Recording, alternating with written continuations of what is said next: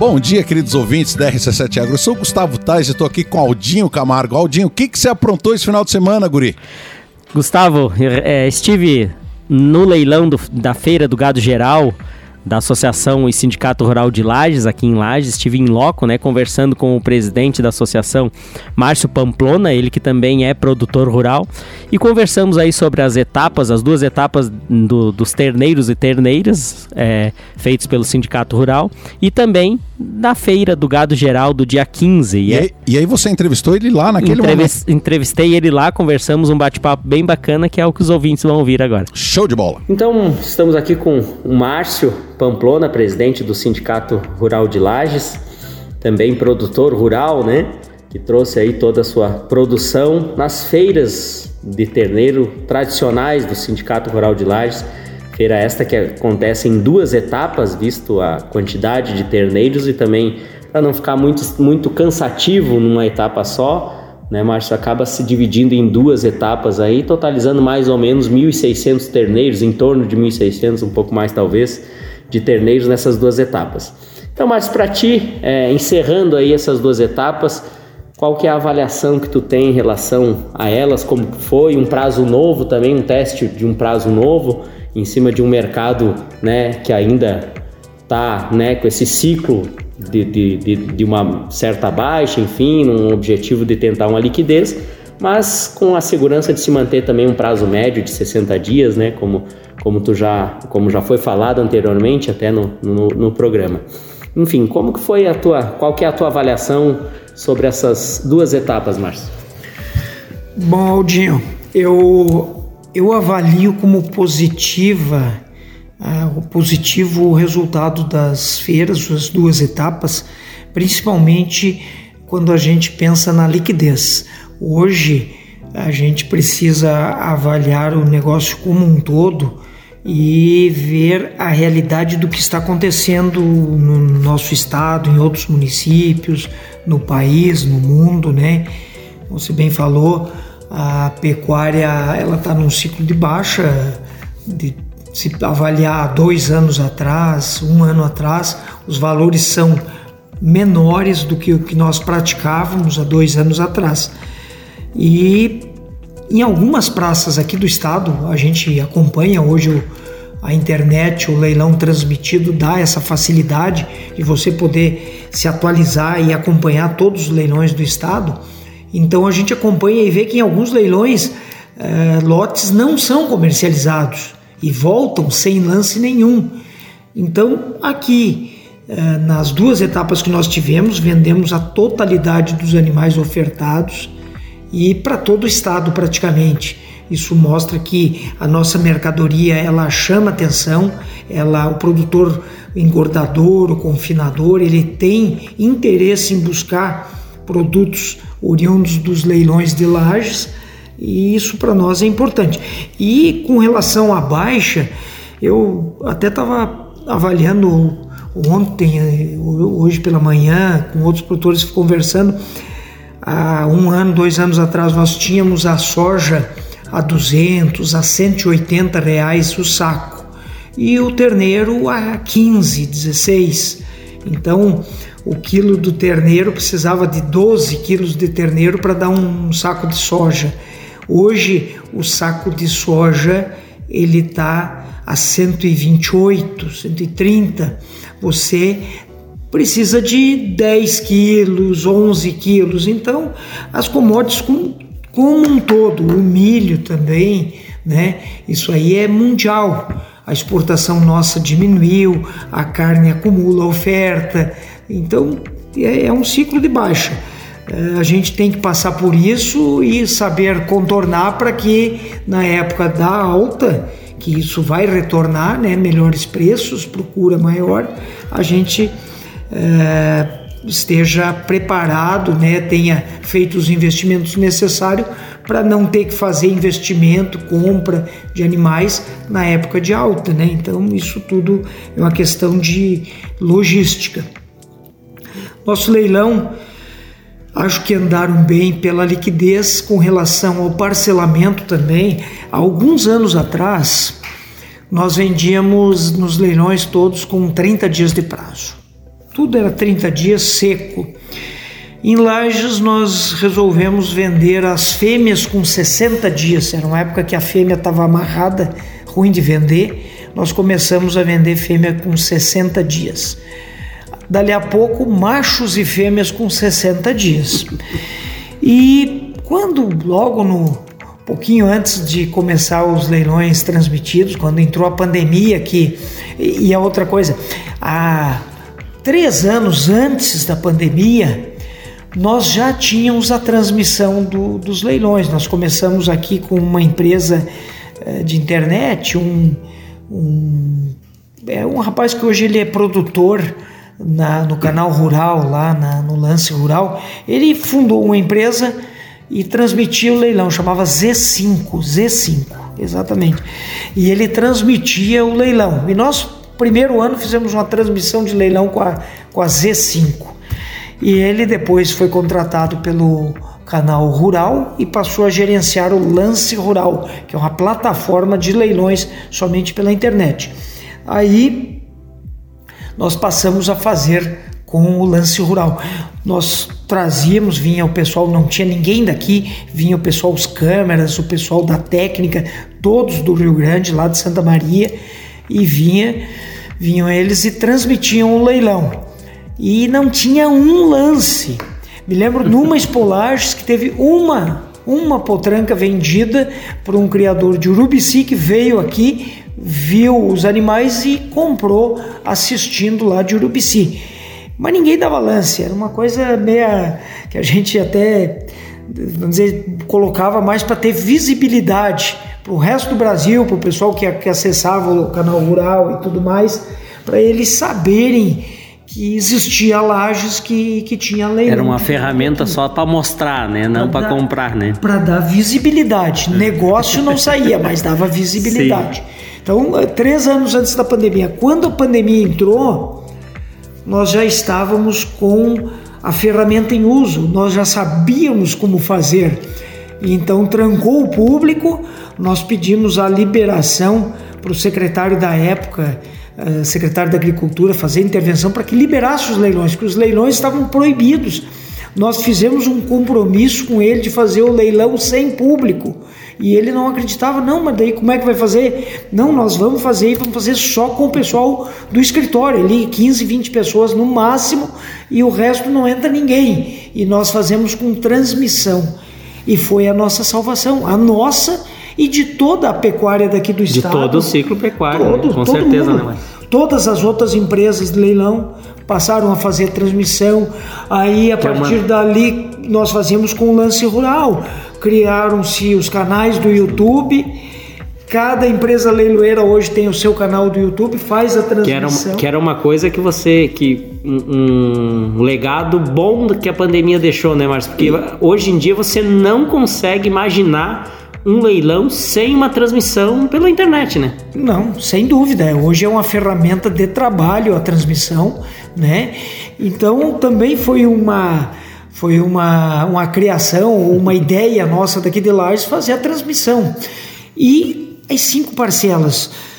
As cinco parcelas não que elas vão, o prazo médio, como tu disse, é o mesmo, são os mesmos 60 dias. Em vez de fazer 30, 60 e 90, você joga uma parcela de entrada e uma para 120 dias.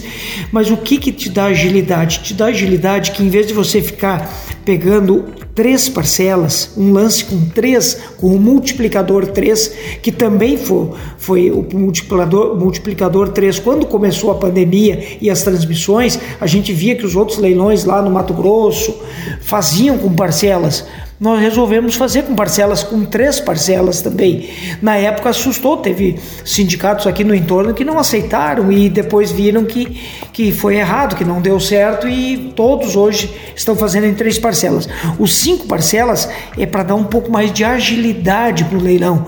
Você, em vez de dar um lance de 20 que representa 60 reais, você dá um lance de 20 que representa 100 reais. Ou seja, você tá, dá um incremento monetário mais rápido. O, o preço do quilo no final pode ser o mesmo, mas um, em vez de você ficar uh, cinco minutos 4 minutos e meio com um lote em pista para ser vendido, você fica 3, 2,5. Dá, um, dá uma agilidade na venda do lote, né? Com dá uma agilidade. Isso a gente viu nos leilões. O leilão é, da, da, primeira etapa, que nós inclusive começamos ele às 5 e meia da tarde, pensando que iríamos até às 11 da noite, encerramos ele às 9 e meia.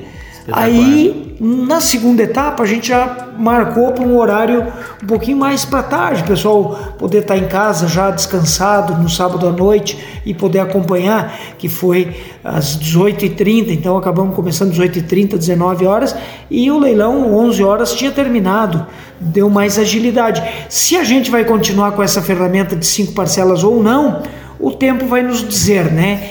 mas para essas etapas eu acho que ela foi benéfica principalmente para não ser cansativo o leilão. Né? E principalmente em relação à venda do terneiro, né, Márcio? Não só eu, eu não falo isso é uma visão minha que, que eu trago, não falo só não falo do macho. Falo principalmente em relação à venda da fêmea, né? Porque a gente vinha aí há dois anos com preços até de fêmeas maiores que preços de macho, né? A procura pela fêmea de reposição, de, de você fazer matriz, era muito maior né? A gente hoje vive uma certa insegurança no campo, por uma questão política, econômica, enfim, é, esse é outro assunto, mas é, o macho continua tendo a procura e agora retornou ao que nós víamos há anos atrás, que era sempre o preço do macho um pouco maior que o preço da fêmea.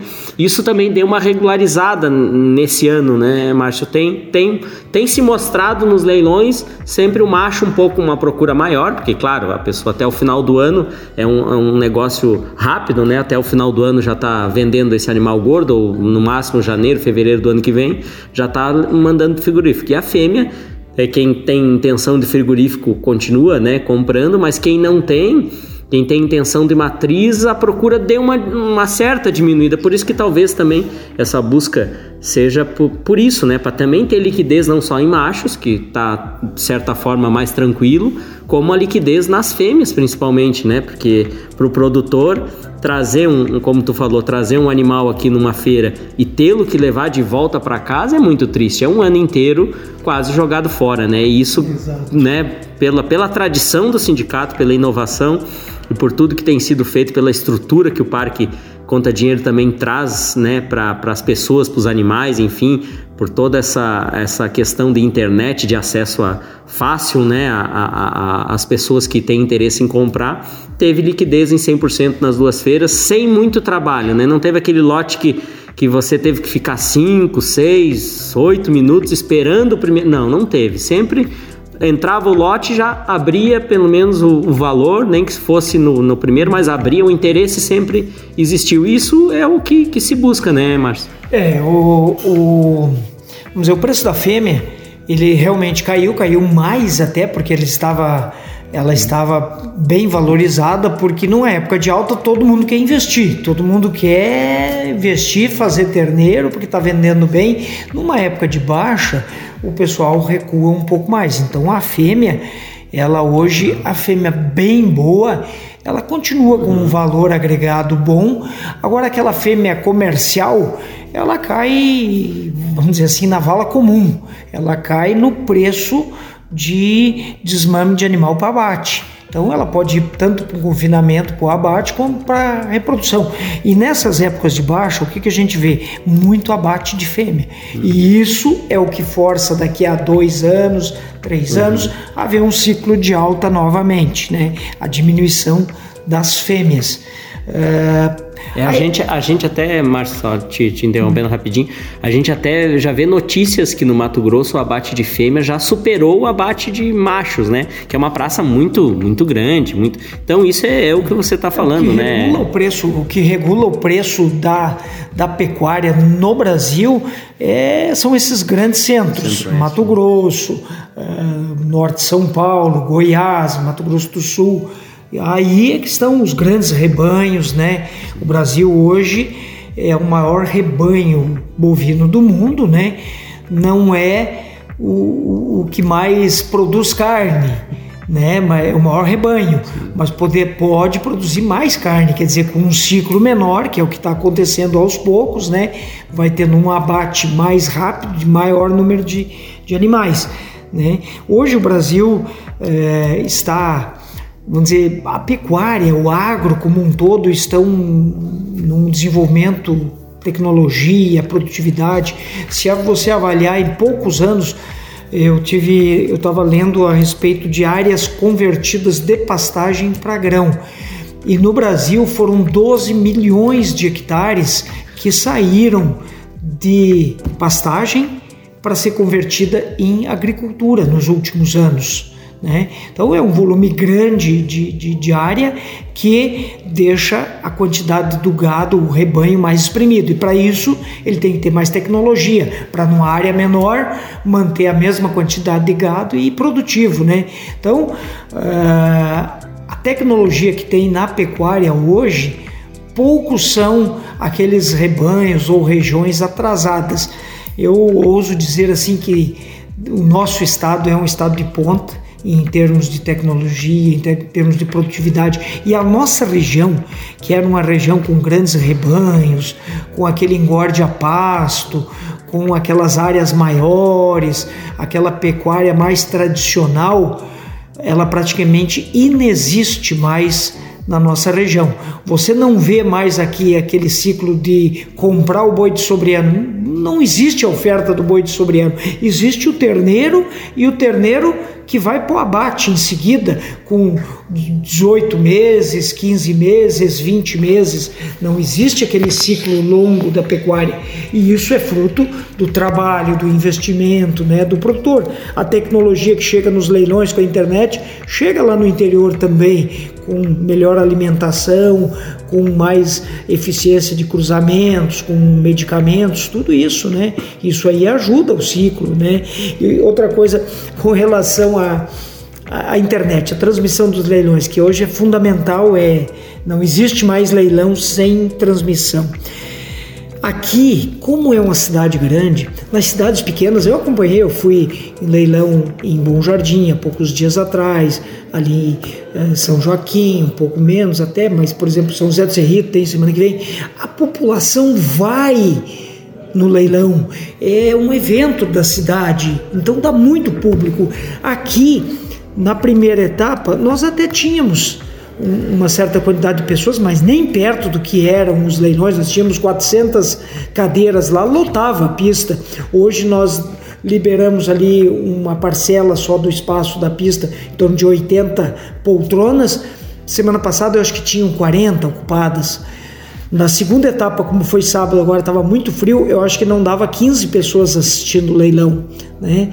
E, então vejo, pessoal, os próprios vendedores não vieram assistir, ficaram em casa, é muito mais tranquilo, né? Você pode assistir, pode comprar, pode vender com muito mais conforto, né? E a confiança que o trabalho está sendo bem feito aqui, não precisa ele estar tá aqui que não muda em nada, né? Então isso é a tecnologia, né? Que a gente acredita nela e, e, e, ela é uma ferramenta indispensável hoje. Então, pessoal, esse foi a primeira parte da nossa conversa com o Márcio Pamplona e após o intervalo, então, nós continuamos com mais bate-papo sobre a Feira do Gado Geral de Lages do dia 15. Olá, ouvintes da RC7 Agro. Aqui é Aldinho Camargo, estou diretamente do Parque de Exposições Conta Dinheiro onde acaba de findar então a Feira do Gado Geral, aquela feira tradicional que vem sempre após a segunda etapa da, da venda dos terneiros, segunda etapa dos terneiros.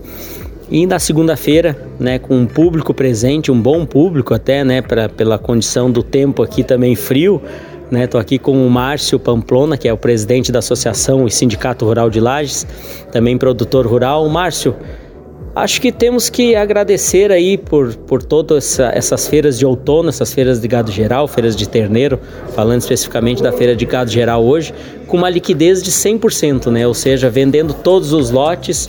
Acho que podemos considerar que foi um sucesso, né, Márcio? Ah, sem dúvida, Aldinho. Eu acho que a gente chegar no final dessa, dessa etapa terceira, três leilões praticamente seguidos, então em em praticamente nove dias, nós com três leilões fortes, leilões com oferecemos 1.600, 1.700 animais e um faturamento perto de 4 milhões e 700 mil reais todos os animais vendidos para todo o estado. A gente vê o pessoal de Lages, pessoal mais longínquo, do litoral, do oeste, adquirindo animais. Isso aí nos anima e nos dá a sensação de dever cumprido, pelo menos nessa nossa tarefa de intermediar a negociação, a venda, né? Nós tivemos êxito.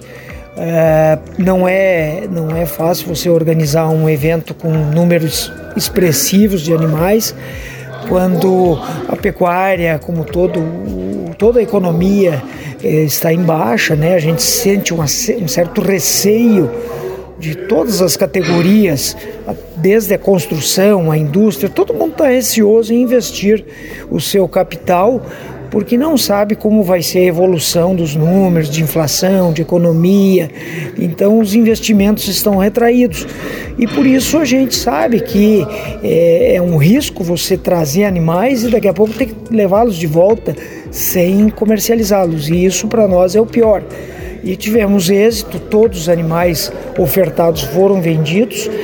É um dinheiro representativo, perto, vamos dizer, praticamente quase 5 milhões de reais em duas semanas. E isso vai para o bolso do produtor, o nosso produtor daqui. Isso é dinheiro que muitas vezes vem de outros municípios, de outras regiões do estado, para ser aportado na economia do nosso município e é um dinheiro que fica aqui, ele vai girar, o produtor vai investir em sementes, em pastagens, em maquinários, uh, vai investir em melhorias da sua propriedade. Isso tudo gira o gira a economia, faz movimentar a economia, que é o importante, porque por mais capital que se tenha, se o dinheiro ficar parado, aplicado numa conta bancária, ele não gira economia, ele não vai para o comércio, ele não vai para uma loja, ele não mantém um emprego, né? Então o dinheiro, quando ele está trocando de mãos, está girando a economia. Ele passa de uma mão para outra, ele vai para um investimento, ele vai para uma compra. Isso faz com que ele se dilua e gere empregos, gere movimentação econômica, gere até recolhimento de impostos para que o poder público possa manter os seus funcionários e possa investir nas melhorias, inclusive para nós no meio rural, nas estradas e em todas as estruturas que são necessárias. Por isso a gente acha importante essa movimentação, essa venda de animais eh, em feiras, até porque todo negócio realizado aqui é um negócio dentro da legalidade. Por exemplo, toda nota tirada é tirada no seu valor real. A nota é, são, vamos dizer, nada aqui está fora da legalidade. Isso gera movimento econômico para o próprio município. Exames também, animais todos com todos exames. Todos né? examinados. Nós temos aqui um cuidado muito grande na sanidade. Então, muitos locais aí até realizam é, leilões onde não há exigência de exames dos animais vendidos. Nós temos aqui 100% dos animais vendidos são examinados, vêm com seus atestados, então tem uma, uma sanidade garantida. Isso gera também movimento, porque o próprio veterinário que faz exame, tudo isso. E esse é o, eu acho que é o nosso foco, é movimentar a economia. É isso aí, Márcio. E realmente, como tu falou, para quem acompanhou é, pela, pela internet ou esteve aqui né, no, no Parque de Exposição, tu comentou muito bem ali que quem sustenta né, a maior parte do, desse país é o agro, né? Nós temos números aí em torno de 28% de, do PIB brasileiro é do agro, é oriundo do agro, né? Quem sustentou, né, o país durante essa pandemia, quem não parou, né, que não podia parar, foi o agro para poder alimentar a cidade. Então são números bem importantes também em relação a esse giro, né, de, de dinheiro no mercado, um giro local que também movimenta e ajuda até vai, vai acabar auxiliando até no comércio, enfim, em toda em toda a cadeia cadeia, né, Márcio? Eu queria destacar, Márcio, não sei se tu concorda comigo, mas no leilão de hoje, especificamente no leilão de hoje, a gente vinha com certo temor e até observava isso nos, no, nos vendedores, um certo temor para vender a, a, a novilha né? Pra... E hoje não, hoje a novilha saiu muito bem, né? Foi uma procura boa, uma disputa boa, né? É, saudável, é, lances importantes, um animal valorizado naquilo que vale mesmo, né? Eu acho que isso também dá um alento em cima daquilo que tu falou, de a gente prevê que vai melhorar, né? Que as coisas podem melhorar, que depende de, da nossa união enquanto produtor rural, fazer com que essa roda gire, que ela não pare, para que as coisas melhorem. Mas hoje, não sei se tu concorda comigo, mas hoje eu achei que a, o destaque da, dessa feira, e era o maior número, foram as novilhas, né? Tanto é. prenhas quanto vazias. Né? O, e o destaque não só pelo volume, como pela qualidade. Justamente. Eu acho que isso ajudou bastante, né? A qualidade do gado ofertado ajudou a valorizar e a buscar compradores de todo o estado, praticamente, dando lance interessados nessa mercadoria. E eu gosto muito dos leilões na segunda-feira. Segunda-feira é um dia de negócios. Uh, se tinha uma, uma ideia que o leilão, as vendas tinham que ser feitas no sábado ou no domingo, que eu acho pior ainda. Domingo é um dia de ficar com a família, é um dia de descanso, um dia de uh, respeitar aqueles que têm a sua religiosidade, de respeitar o domingo, de ir na missa, é um dia de família. O sábado é aquele final da semana, você já está cansado de toda semana trabalhando. A segunda-feira é quando você está focado em iniciar uma semana com negócios. Então eu gosto muito da noite de segunda-feira para se fazer negócios. E o exemplo foi aqui. Nós tivemos uma audiência acompanhando o leilão de mais de 700 pessoas num determinado horário. Aqui na pista nós tivemos mais público hoje do que tivemos no sábado, onde a oferta era muito maior, a expectativa era muito maior e tudo mais, né? Então veja bem. E, e esse exemplo de segunda-feira eu, eu vejo desde muitos anos que a gente trabalha com leilões transmitidos pelo canal do Boi, que é um, um canal de televisão específico é, para venda de animais. E, e, ele tem assim a, a, sua os seus dias mais disputados e eles são segunda, terça e quinta são os dias que tem mais procura para se fazer leilão. Por quê? Porque segunda, terça e quinta Primeiro, não tem o futebol de quarta, que antes era habitual.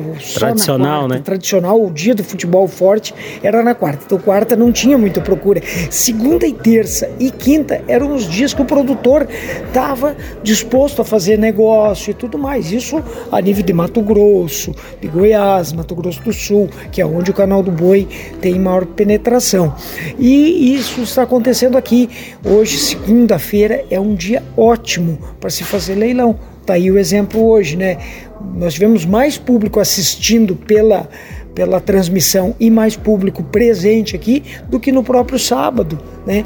O produtor também merece ter o seu final de semana, né? Ter o seu sábado de descanso, o seu domingo em família e então nós temos que achar as alternativas das datas melhores para se vender. E isso reflete não só no produtor, no que eu concordo com o que tu falou, acho que é isso mesmo e, e não reflete só no produtor, também no freteiro também, né, né também. Márcio? Porque a gente depende, obviamente, também, do freteiro, também, é uma oferta claro. que não é tão grande na nossa região. Então também, às vezes, finais de semana eles estão mais compromissados, enfim, com seus deveres ou até cuidando do, da, dos, da, dos seus afazeres, né? E aí a, a gente acaba, às vezes, penando um pouquinho para conseguir ir numa segunda-feira para uma terça, hum. é bem mais tranquilo, né? É, terça de, de manhã para você fazer trabalho. um frete, dia de trabalho, é dia é preto na folhinha, né, exatamente, Como a gente diz, né? É. Então isso tudo, acho que eu concordo contigo, acho que a segunda-feira é um bom dia. E tem refletido isso, né, nas feiras de, de gado geral aqui, o sindicato é, e a Associação Rural de Lages de parabéns, porque de todas as feiras realizadas nesse período de outono, né, Márcio? A gente pode dizer que 100% dos animais que entraram em pista foram vendidos. Né? 100% vendidos, né? Não voltou nada e torcemos que temos mais um evento dia 30 de maio que já gente, pode fazer o convite. Que é, a gente continue eh, vendendo todos, inclusive as inscrições para quem quiser vender animais, é só vir no sindicato, não independente de ser sócio ou não. Nós temos inscrições abertas para o leilão do dia 30, né? Que daí encerra. Daí, dia 30 é uma terça-feira, naquele naquela semana, final daquela semana, começa a festa do Pinhão, onde o parque fica é, praticamente disponibilizado para a festa, né? Aí E acabou a festa, acaba no domingo a festa. Na terça-feira, dia 13, nós já temos leilão aqui no Parque de novo.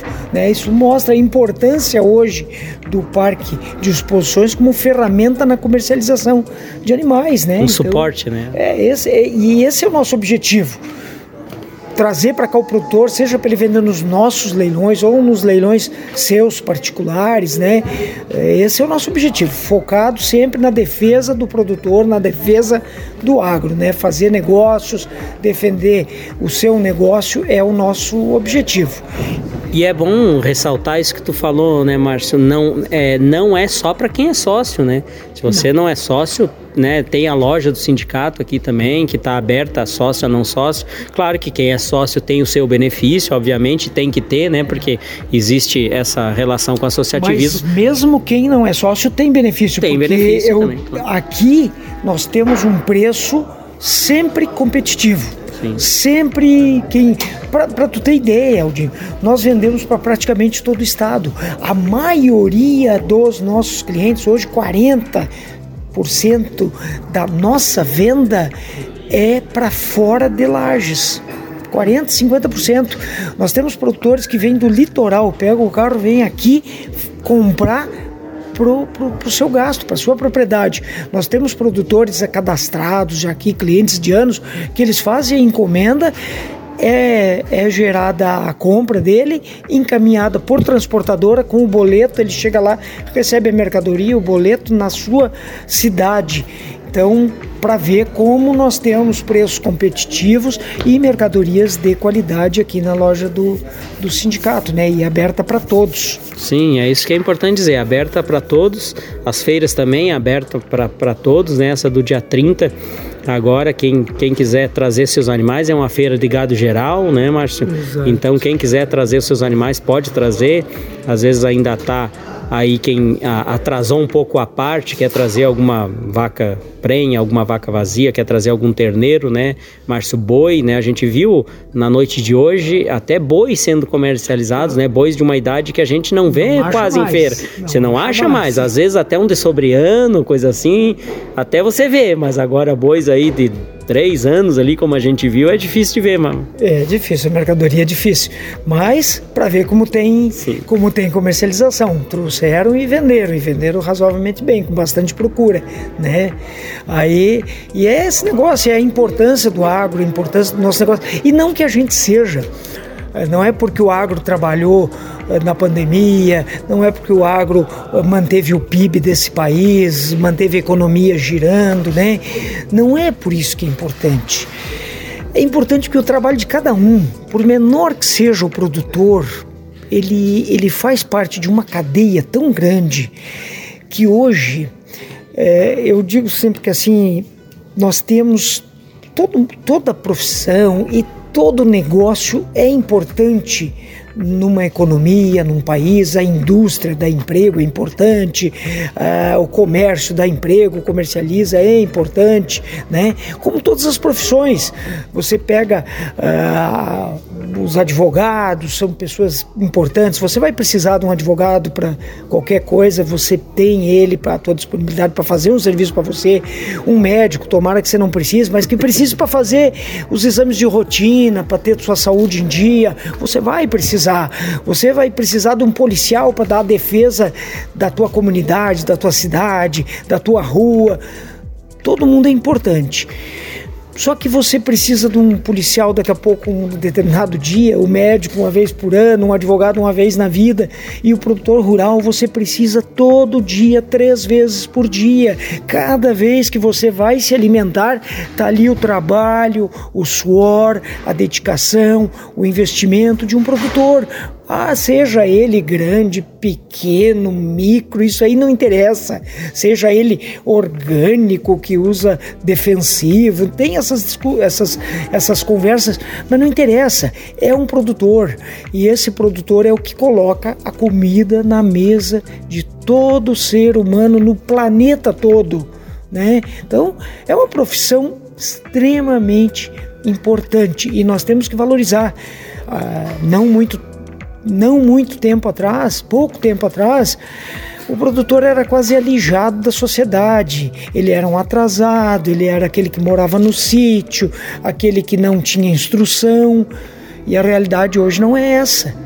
Hoje o agronegócio depende de tecnologia, de conhecimento, de pessoas dedicadas e ele é o que está colocando a comida na mesa de nós todos, desde o cafezinho até um bolinho, qualquer coisa, até a roupa que a gente veste depende do agro hoje. É, né? Isso, isso, isso é, é, uma verdade mesmo, Márcio. Até a gente conversando no programa certo dia com o Edson Colombo, até ele falou que acredita muito que, claro que a tecnologia foi importante para o agro, mas muito mais a difusão do conhecimento que a gente tem hoje, né, com o acesso ao conhecimento que trouxe toda essa revolução, é. né? Óbvio que a tecnologia é importante, mas se você não tiver o conhecimento, mas também a, a tecnologia, tecnologia, sozinha, não faz sozinha nada, não né? faz nada. Exatamente. Justamente.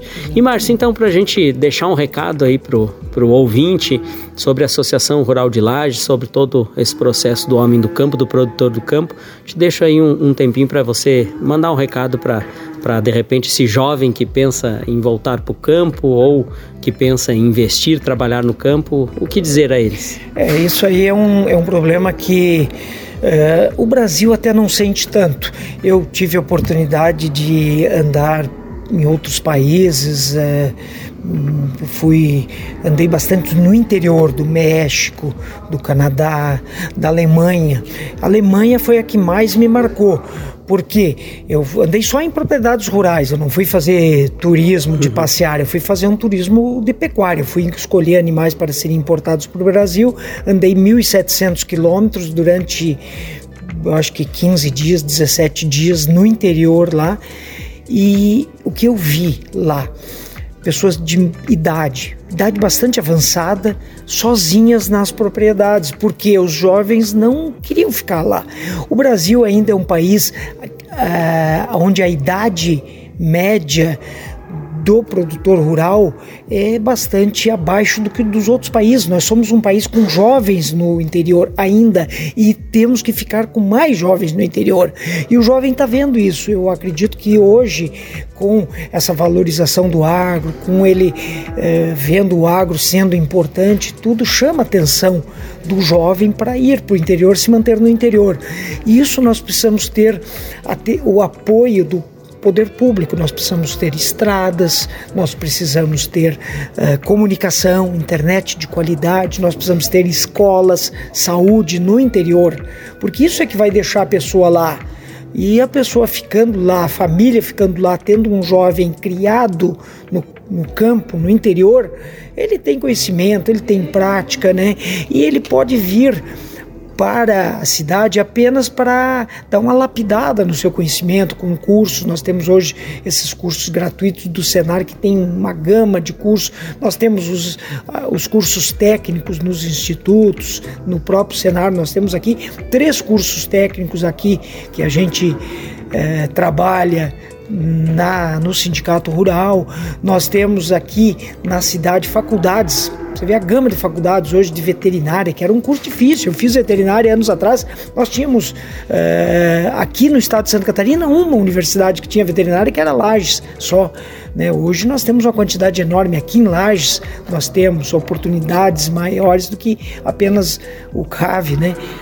Então, hoje ele pode vir e se, se, se qualificar melhor e continuar no agro. Eu acredito que é uma opção boa, porque hoje o agro está remunerando, está reconhecendo né, e levando o jovem para poder trabalhar com a sua família, com seus pais, que é importante isso. É isso aí mesmo, Márcio. A gente tem que criar muito mais do que apenas herdeiros, nós temos que criar sucessores, né, Márcio? É isso aí. Muito obrigado, então. Fica aquele abraço e desejo de sucesso e vida longa ao Sindicato Rural de Lages.